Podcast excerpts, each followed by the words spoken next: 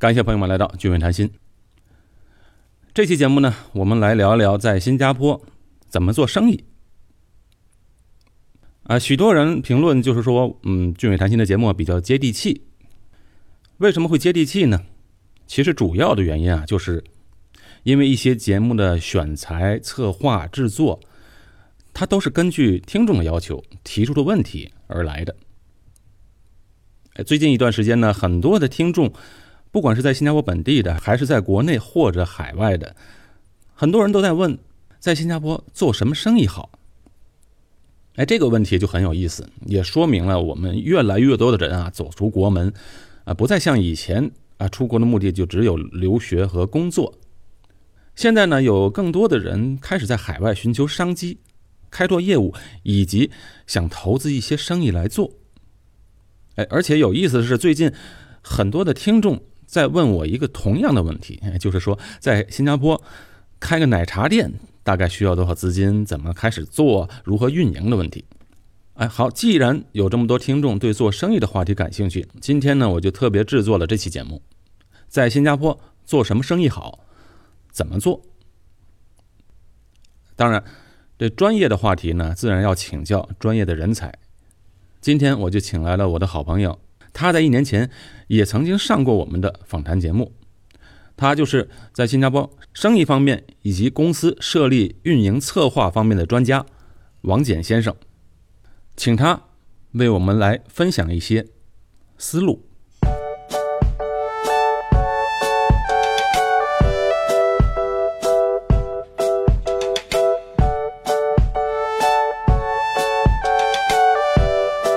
感谢朋友们来到俊美谈心。去年。许多听众都有印象，有一期节目啊，我们介绍过一位 ACCA 的留学生在新加坡创业的故事。啊，许多听众后来反馈都说，哎，对这个故事特别感兴趣，对这个人物呢，主人公也非常的佩服。他就是王简，嗯，我的好朋友。那今年呢，刚好我们又坐在一起，给大家分享一下在新加坡企业创业的一些啊分享吧。王简和他的团队呢，在八月十七号。在新加坡会举办第二届的新加坡中小型企业峰会，呃，很荣幸我也受邀参加。呃，去年第一次的峰会搞得非常好，很隆重，很多企业家在台上做了分享，我们很受益。请王简再介绍一下这第二届峰会有什么看点呢？好的，俊伟，首先啊，您去年这个访谈节目。关于我从留学到创业这个故事，其实您的这个影响力真的是非常的大。那么在过去的一段时间里，那么就有好几位的听众，呃，当我们在新加坡见面以后，他们就说：“哦，我在喜马拉雅听过您的这个节目。”所以足以看出来，您做节目的影响力真的是很大，而且每个人都说俊伟在用心的去做这个节目。是是是。反正这个圈子也很小，大家 经常能碰到。是谈到这个峰会呢，这个峰会是第二届了。那去年我们做了第一届，那么这个峰会其实由我们 DMC 公司来主办的。那么今年呢，我们邀请了呃将近三百位的企业家，来自于海内外，他们一起来这边进行这个峰会。那这个峰会的主题是我们的世界贸易争端对新加坡中小企业的影响是什么？今年我们也邀请了国会议员张思乐先生，他作为我们的主宾，呃，对我们这次峰会，那么发表他的见解，做主题的演讲。呃，非常期待这次峰会。你看这么多企业来参加这个峰会，那这些企业大大小小都有，有些很国内很大型的企业，也有一些国外啊大型的企业来到新加坡，呃，开创公司。那这些企业。来到新加坡，你看这个地方面积又小，人口又少，他们究竟来这边设立公司的目的是什么呢？哦，其实他们的目的、他们的想法其实是，呃，有很多方方面面吧。对。那么，首先我想到的一点是，呃，大家应该知道，看到新加坡在东南亚整个的位置，其实想把新加坡作为一个东南亚的一个区域中心来看待。是。这样的话哈，用新加坡来辐射到其他的东南亚的各。各个国家，比如说印尼啊、菲律宾呢、缅甸呢，那么包括最近比较火的、比较旺的越南啊、柬埔寨。嗯嗯，是。这些企业来到新加坡去开创在东南亚的这些生意啊，那他们为什么不直接去投资呢？其实我最近接触到了来自广东的呃一些民营企业，嗯，他们其实是寻求海外的一个发展，那么他们打算在印度设厂，呃，印度设厂啊，对这个也是你知道，印度也是新兴的一个对，这样一个国家，南亚了，不属于东南亚了。是，但是这个国家其实也是在发展当中，嗯，但是这个国家其实人力成本是相对是比较低的，对，那么各个方面，那么其实我们我也注意到，我们国内好多企业也看也看到了这个市场，利用它的那么相对低廉的劳动成本，嗯，所以我这个顾客就在印度设厂了。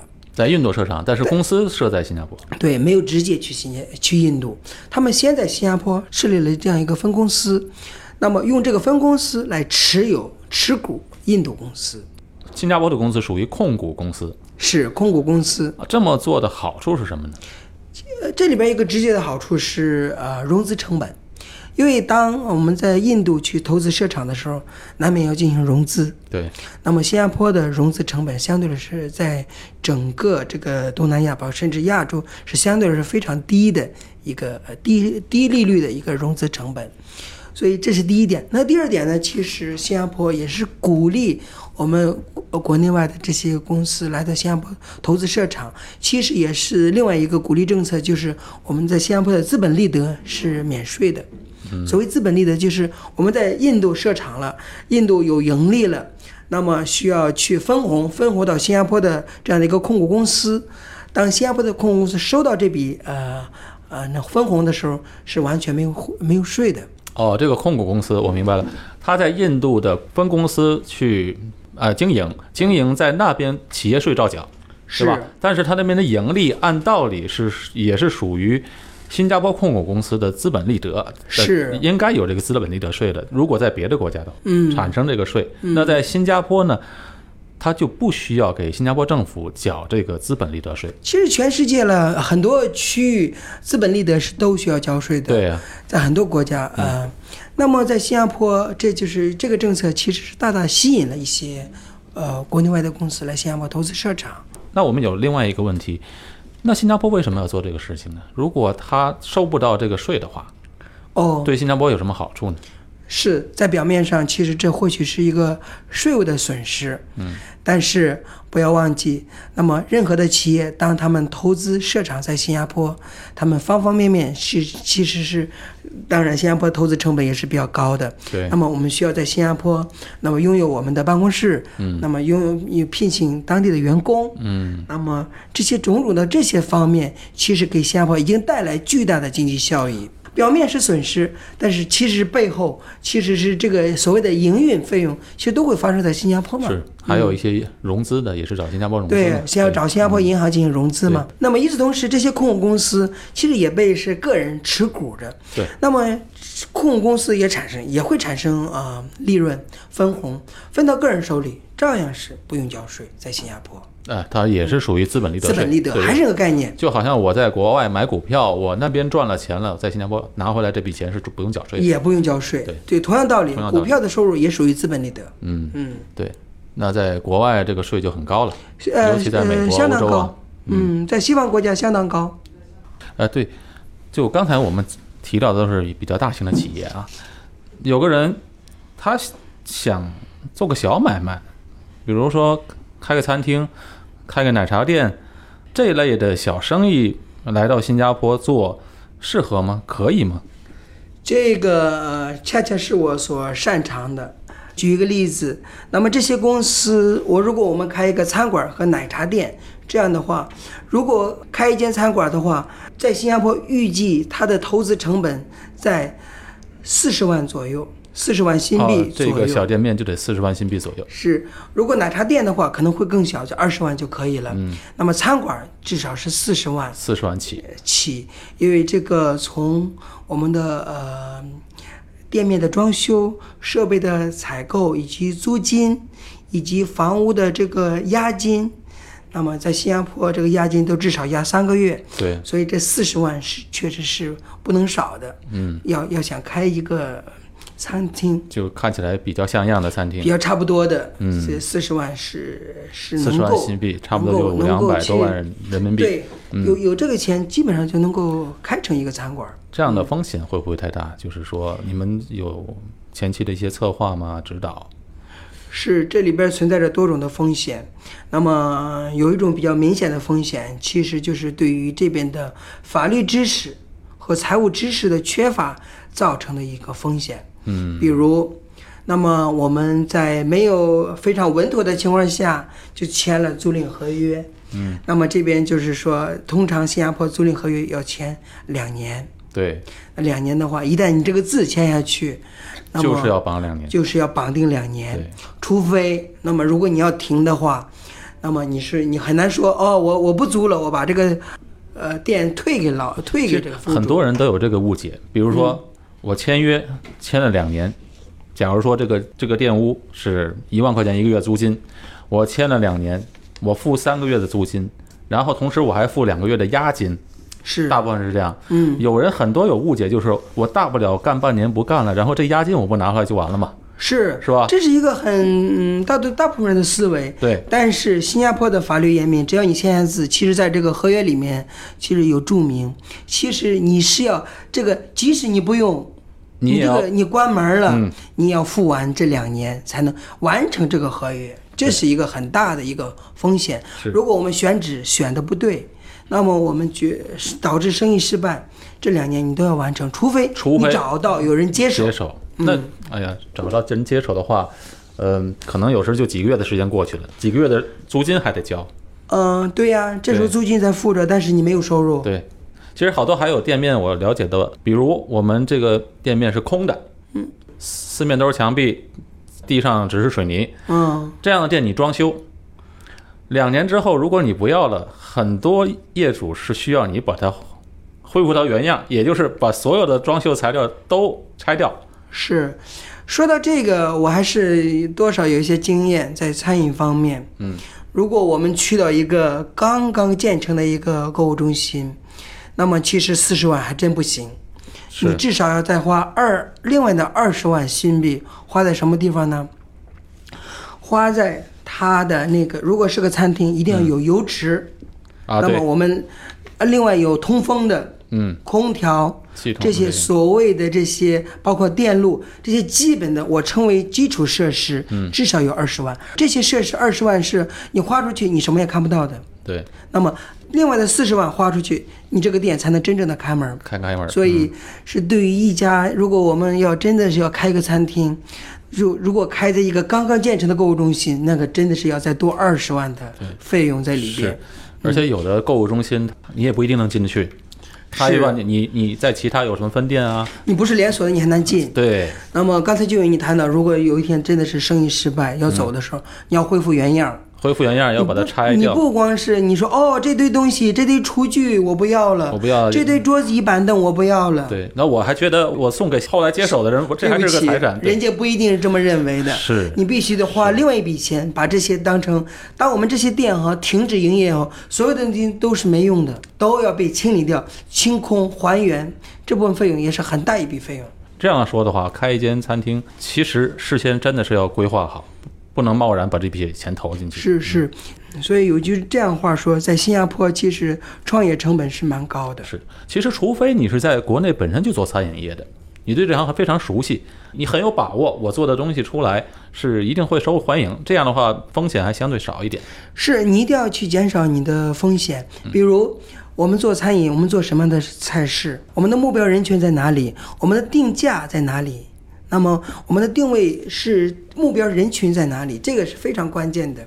哎，现在我看那个很多在新加坡开了小店，有很多东北烧烤啊、串串香啊，以前都吃不到的东西。尤其在牛车水鸭龙，我那这些店他们在那边开的成本也是很高的，是吗？也是很高。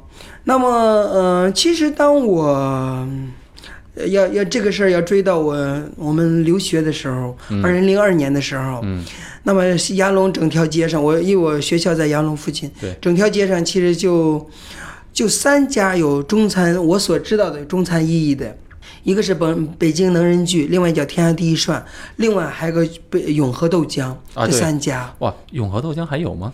目前还有，但是搬了，搬了位置，还在杨龙。能人聚还有吗？能人剧呃还会有，还会有天下第一涮不在没有了。啊，嗯，对对。但是现在整条街差不多半条街都是中国餐馆，嗯，是的，那现在在整个呃，因为我们的中餐现在新加坡，现在的新加坡的中餐已经跟十十七八年前完全不一样了。完全不一样。那么中餐，呃，也已经进入购物中心，进入高级的购物中心了。随着呃比如海底捞的带动，那么也进入了购物中心，不再是以前的景象，就是全部的中餐集中在牙龙这个环境。对，而且那时候只有这我们这我们这些从有中国背景的人才去，现在本地的人他也接受这些口味了。哦，对呀、我现在我昨天还听嗯、呃我的一个新加坡的朋友来说，他说你知道吗？我们新加坡人好像都已经喜欢中餐了，每一个新加坡人都喜欢麻辣香锅，这么简单的，看起来很简单，但是它已经普及到新加坡的千家万户，对对对，咖啡厅里都有了，都有，而且麻辣香锅它的它的它的价钱还挺贵的呢，是吧？呃，不便宜，对一个人人均至少是十三、十四五块钱对，吃下来，如果在咖啡厅吃普通的普通的一餐的话，可能三五块钱，三五块钱五六块钱够的，吃个麻辣香锅还得十三十四是，啊，这利润是不是挺大的？呃，确实是这个利润是蛮高的，这我嗯看着是挺大的。是是。嗯啊，这样的话，如果我开个小店，那我不能从中国来直直接开嘛？我一一定要申请一个工作准证或者创业准证。是这这条路线，其实是我就定位，把它定义成叫自雇。嗯，自雇。自雇，所谓的自雇是我来新加坡开一间公司，那么我作为公司老板，那么我来亲力亲为。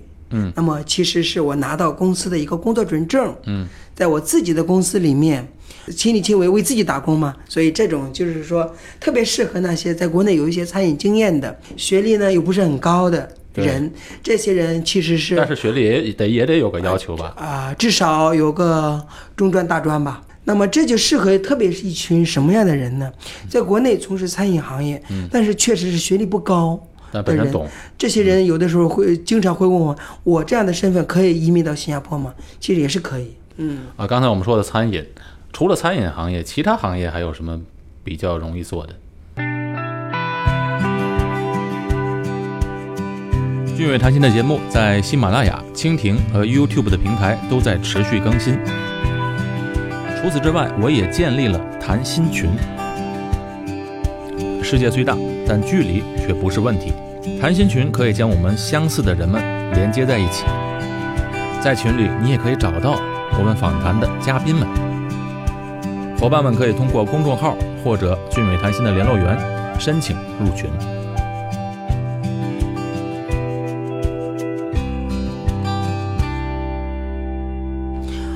呃，我这边所我的客户当中，其实说从事各种行业，嗯，比如有做清洁的，清洁。清洁就是保洁公司，啊，保洁公司。嗯。嗯那么我的我最近还遇到过非常多的新兴的行业，比如新加坡的月子中心，新加坡有听说过吗？没听说过。中国月子中心已经全面开花，已经非常平常了。嗯但是月子中心在新加坡就是一个，就是一个先锋。我所认识的第一家月子中心，它这个月子中心啊，我知道在美国很多月子月子中心嘛，嗯，但美国月子中心是为了在那边生小孩有这个落地的公民权，在新加坡又没有，为什么要去这些月子中心呢？对，最初我也不明白为什么在新加坡会开一个月子中心。就是啊，嗯，大家知道，在新加坡其实我们都有一种聘请一些呃所谓的月嫂，那么来伺候呃呃月中的这样的一个妈妈和婴儿这样的一一件事情，在民间这是一种民间行为。但是这家公司，我觉得它是把这件事情变成一个一个一个正规化，他们的费用不低的。你知道一个一个月他们的费用大概多少吗？多少？八千，至少八千起。八千是去他们月子中心，在他们的月月子中心居住，母子在那边居住，有专人的来帮他们去准备每一天的膳食。这要两个月吗？中医师一个月，一个月，嗯。一个月的时间，那么有专门中医师为他们去量身定造，每天吃什么，每天补什么，那么并且有有也有一些物理的呃这样的理疗师帮他们恢复他们的身材，是做这个。所以它这个和美国的月子中心是两回事儿，完全不一样这边是以以服务为主，还有另外一个很重要的一点，这也是我最近才听说的。你比如我们来自于新移民啊从中国来的新移民，他们也有这个需要。有的时候，你知道，我们当我们生孩子的时候，通常他们的妈妈或者是呃岳母，对年龄其实都比较大了，那么他们其实嗯很没有这个能力来去很好的去伺候这个月子，因为年代不同了嘛。对，我跟你说啊，这个绝对不是年纪大的问题，嗯，因为在中国生小孩都生一个嘛。你想自己的女儿如果三十多岁生孩子，三十年前的事儿早就忘了。也有文化的差异，对，那么也有老老的传统，他用以前的方式，比如我听说的哈，就是孕妇不可以洗澡，老年人坚持这个，但是在这边这个月子中心每天都是给你去洗澡，给你弄得干干净净的，这就是文化差异。嗯，那么我我最近听到一个比较好笑的，他就跟我分享，就是哇，突然一个突然在月子当中的一个人，一个孕妇说。我现在需要搬到你们的育儿中心去。他和他的那个家婆，他和他那婆婆已经无法相处了，因为这个文化确实是两代人之间，就是因为其实好多是这个需要，而不是身份的需要。对，嗯，是。因为。年轻人他的想法也不一样。还有什么案例呢？哦，我还有我的顾客还有很多就是做装修的，啊，装修行业。比如说装修，他们装修呃家庭，嗯，家庭装有些装修办公室的，我都我有好多顾客是做这样，还包括室内设计的都有，呃这些行业的。哦，你说这个行业它是从国内过来开办这个企业来做的，是是的哦。可是装修行业对新加坡来讲，不是很多本地人就在做了吗？是，但是呢，本地人的呃收费标准啊，呃，那么以及操作的方式呢，以及呃实事求是的说，本地的公司其实还是相对于我们国内的公司来说，审美来讲其实不一样嗯。呃，这是一点。那另外就是本地公司和那个我们的国内背景的公司，它不同的一点是，其实我们国内公司他们有很大的一个资源后备，就是是我们的是淘宝。你知道，我们所有的原料，很多原料都是淘宝过来的，运到新加坡来，就大大的降低了他们的成本，所以也为我们的顾客降低成本了嘛。是对，淘宝上的东西花样也多。这是我们真的是一个很大的一个支撑。在我看来，装修行业就是一个服务行业嘛，它前期的投资并不大，对，并不太大。是吧？嗯。相对于开餐厅这种，是因为在在新加坡做装修行业，其实你不需要拥有很多的员工，说白了你自己呃自己要独你自己当一面。要懂，嗯，你的装修的呃你的你的所谓的工作就是你负责招齐一批人来做，所以在新加坡做装修通常是通常是有的有的那个屋主。他每天看到的不同的人，因为什么呢？因为今天安排做地面，对，明天安排呃墙面，嗯，第三天安排那个电路，是第四天安排你的呃木工，所以都是不同的人。所以这个做装修的人，通常是他自己召集一批他志同道合的人一起来做，都是合作而并不是他主呃他养着这么多的员工。有活儿才来。是，他们都是这种合作关系，是所以也挺好的，资源共享嘛。刚才讲的餐饮，还有装修公司、月子这个中心，嗯，这些都是属于服务行业。还有一个也是比较有意思，就是我们的呃，我们中国背景的在新加坡从事呃汽车的呃维修和保养，啊，也是服务这业，这也是我认识的一位朋友。那么他呢，就是说呃，非常的灵活，嗯，那么他组建出自己一帮团队，嗯，那么个个呢技术高超，但是他给我的最大的印象就是灵活，怎么个灵活方法？灵活，你知道啊，他呃，他经常去新传媒，但是他不是去拍戏，他干啥呢？他那些演员、主持人都是他的顾客，嗯，他需要当他们需要修车的时候，他自己跑去那边把他的车架来，哦修好以后再给他放给回他，嫁回给他这在国内可能是很普遍的一个服务，但在这边是没有。在这边，我跟你说，我第一次能听到这样的服务，是因为在本地新加坡市场的话，没有这样的贴心的、这样的一个服务。就说到这一点，我我要去谈一下。那么，新加坡本地企业和中国背景的我们的企业的，我其实也是有蛮大的一个差异。那么，呃，那在我看来呢，在我这十年的一个经验看来，那么呃，越来越多的中国企业家来到新加坡，是能够给这个市场带来很多的活力和新鲜的这样一个血液。从另外一个角度来，能够呃客观上能够刺激到这个市场，对能够挑起呃一个竞争他们的一个压力。所以这我觉得这对整个市场都是有好处的。当然对。那如果这些企业想做，比如在国内，我们有声不管是哪一方面的服务行业吧，嗯如果本身就是懂，比如是装修老板、汽车维修老板，想在这边开创一个企业的话，嗯。一个事业的话，他应该准备些什么？要注意些什么呢？呃，首先我给他们的一个原则上，呃，你要做你擅长的行业。啊，这个一定要。对呀、因为有的人经常问我王先生，哎呀，你请问可以呃建议一个什么行业给我吗？嗯什么行业好做呢？什么行业都不好做。其实什么行业都不好做。就是对。那么我只能告诉他，你要做你擅长的行业，这是是这是我帮他们去做咨询和规划最根本的。我不会强加任何的行业给你，对，我要问你，你是干啥的？你是需要什么？你最呃擅长的是什么行业？我在这个基础上帮你进行合理的规划。这样的话，我们事半功倍，因为你懂这个行业，而不是把一个全新的行业给你，这样对你是确实是非常的呃困难困难重重，而且呃失失败的几率非常的大。所以这是呃比较重要的一点。因为有些生意看起来好像简单，但是有很多门道在里面。对对对，你表面看一个表面嘛，内行才看门道嘛。对，是，所以呃，行业选对了以后，接下来就做规划。那么好多人有一个需要，就是说，那么一旦公司设立起来，那么他们财务方面、嗯，税务方面，包括他们的如何拿到这个身份，这个需要做一个长期的规划。在开始的时候就明明白白的，嗯，避免走弯路。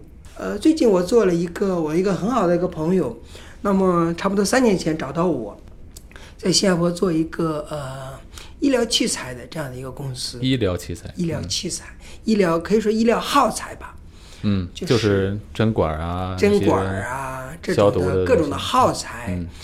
那么用在手术室里边的各种的东西，所以他三年前我就帮他做一个规划。嗯，那么他们是一个很喜欢新加坡的这样一个家庭，对，他就把他的孩子，也希望孩子来这边去啊、呃上学，是。所以就是太太和孩子，那么在这边、呃居住上学。然后他本人呢，呃，也是一个很成功的企业家。他们的公司稳定的经营了两年，两年完整的这个税务的规划，嗯，那么税务的呈报，包括无论是公司税还是个人税，两年以后帮他递交是绿卡的申请，他们真正的是在这边做生意的。确实是有生意做。是新加坡就是欢迎嘛，但是这种是不是很难的？难度很高，因为打入这个新加坡的医疗的领域非常不简单。确实不简单。这个你就你说对了，其实打入新加坡的市场确实是很难，对因为新加坡有新加坡的标准。其实更多的市场份额是来自于东南亚的其他国家。哦，它其实是更大程度上借着新加坡作为区域总部，把它的耗材卖去菲律宾、印尼、啊缅甸，这些相对来印度这讲就些国家标准会稍微低一点，相对来说比较容易一些。是也是把新加坡当做一个落脚点一个总部。是是，所以他的这边我是觉得一个很好的规划，他就很容易，其实是没有浪费一点儿时间的情况下拿到了他们的身份这也是一个很好的成功案例。我我就其实花一点时间分享我个人的一个小小的经验，为什么需要做一个很好的规划呢？对，今天也恰恰在今天，我就接到了一个呃微信的一个咨询。那么有一位也同样的情况，那么在申请这个公公司已经设设立了，那么在申请工作准证的过程当中，因为还没有拿到工作准证，他必须用旅游签证来进出新加坡。对，由于多次嗯进进出出，所以非常不好的一件事情，就是海关上被海关质疑，哎，你为什么频繁进出新加坡呢？就在海关上被截留、被遣返了。哎呦，所以这样的一个案例。但是这种其实它完全可以避免掉。对了，你你这句话说的太对了是。刚才我拿到身份的这个我这个朋友，他在海关上也被截查过，嗯，但是我所准备的是，我在此之前我已经预见到了，所以我就告诉他，新加坡敞开怀抱来欢迎我们的企业家，对啊。来做生意，所以你大可你你你大可不必去隐瞒什么，遮遮掩掩什么，对。你要你要一五一十的说，哦，我来新加坡开公司，那么这次我来是第一公司设办了，我设立好了，我要来开户。我要来招聘，我要来租办公室，你完全可以这样说，你完全不需要去遮遮掩掩、战战兢兢、胆战心惊、心虚，不可以。对这个海关和这个移民厅的人，我接触过很多，他们守规矩，是很严格，但是呢，他也有通情达理的一面。对啊，你知道我朋友这样说的，那个移民厅的官员说什么呢？他说非常好，我们就新加坡就欢迎您这样的人，说就进来了，他就来了。啊，对，但是另外一个朋友呢，我不知道他在海关上说了什么，遮遮掩掩，最终被遣返了。嗯，现在他在申一请遣返就有记录了，这都不好了。有记录了，对，这个记录会带着他，他在新加坡的每一步都要去跟随着他。是现在他面临这个第一个问题就是他的工作准证不被他公司已经开起来了，嗯花了很多钱，但是工作准证不批，为什么呢？今年是我看到他发给我的那个人力部的记录，上面写着：第一，你这个人有黑记录，有污点记录，在这个移民厅，污点记录什么？就是被遣返过。第二，你这个人不符合申请工作准证的要求，那意思是你这个人曾经被遣返过，已经跟不符合工申请工作准证的要求了。就是可以影响到你申请一切的准证。一切，嗯，当你申请工作准证，侥幸这个工作准证过了以后，申请绿卡的时候，申请公民的时候，都会需要回回复这样一个问题：你曾经被新加坡拒绝入境过吗？对，你一定要回答 yes。你又不能说 no。你又不能说 no，、所以这种情况怎么办呢？所以我现在给这个我这个朋友，我这个咨询的这个朋友，其实虽然我还没有见过他的面啊，我给他的一个唯一的一个方法是如何去想办法去除、去上诉、去除这个污点。这个污点必须去除，他在才能挪去它在新加坡发展的一个大的障碍。对，所以在新加坡发展的话，不管是来上学也好，工作也好，做生意也好，这一步一步一定要注意。是的，好，那非常感谢呃王简先生来今天在我们节目当中给这么多的建议和分享。谢谢俊伟，我和王简在新加坡录制这期节目，我们下期节目再见。谢谢。